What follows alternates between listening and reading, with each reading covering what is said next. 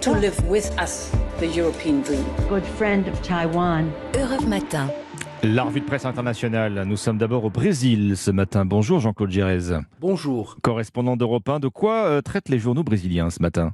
Du premier débat télévisé entre les candidats à l'élection présidentielle et de la prestation de Jair Bolsonaro. Au Globo revient sur ses attaques machistes à l'encontre de la journaliste qu'il a interrogée au sujet des vaccins. D'après le site Au fait, les candidates Simone Tebet et Soraya Tronic, qui ont défendu la journaliste, sont depuis insultées sur les réseaux sociaux bolsonaristes. Bolsonaro s'en est pris également à Lula avec véhémence sur le thème de la corruption. Mais compte tenu des règles du débat, ce dernier n'a pas pu y répondre immédiatement. Selon Valor, les équipes de campagne des deux principaux candidats reconnaissent les erreurs de communication lors du débat. Mais pour Métropole, le camp Bolsonaro reste convaincu que le ton employé lors du débat lui a été bénéfique. Pas sûr si l'on en croit le sondage publié ce jour sur le site Géon. Lula y est crédité de 44% des suffrages, 32% pour Jair Bolsonaro. De ce côté-ci de l'Atlantique, nous sommes en Irlande avec Laura Taushanov. Bonjour. Bonjour à tous. Les gros titres de la presse irlandaise.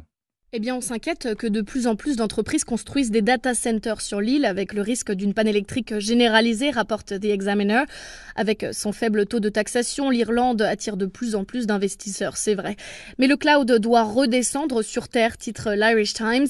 Face aux critiques, certains géants de la tech sont refroidis. Le quotidien nous apprend qu'Amazon et Microsoft se rabattent finalement plutôt sur l'Allemagne ou l'Angleterre pour construire leur nouveau centre. Mais va-t-on pouvoir se chauffer cet hiver? C'est la grande question soulevée par The Independent. Le régulateur irlandais de l'énergie, lui, a prévenu, avec ses 70 centres de données très énergivores, l'Irlande risque bel et bien la panne. Et pour finir, nous voici au Liban. Bonjour Inès Gilles. Bonjour. De quoi parlent les journaux ce matin au Liban? Eh bien, de l'élection présidentielle libanaise. Le Liban se prépare à un vide présidentiel prolongé. Avec ce titre cinglant, le média Al Arabiya met en garde contre la crise politique qui pointe son nez.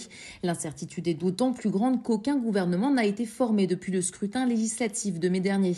Le mandat du président Michel Aoun prendra fin le 31 octobre et le Parlement doit élire un nouveau chef de l'État. Au Liban, en vertu du système communautaire, le président doit être de confession chrétienne maronite. Or, les partis chrétiens sont très divisés. Ce lundi, comme l'indique le média ici Beyrouth, Tracy Chamoun, ancienne ambassadrice du Liban en Jordanie et petite fille de l'ex-président Camille Chamoun, a annoncé sa candidature quelques jours après l'économiste Ziad Hayek.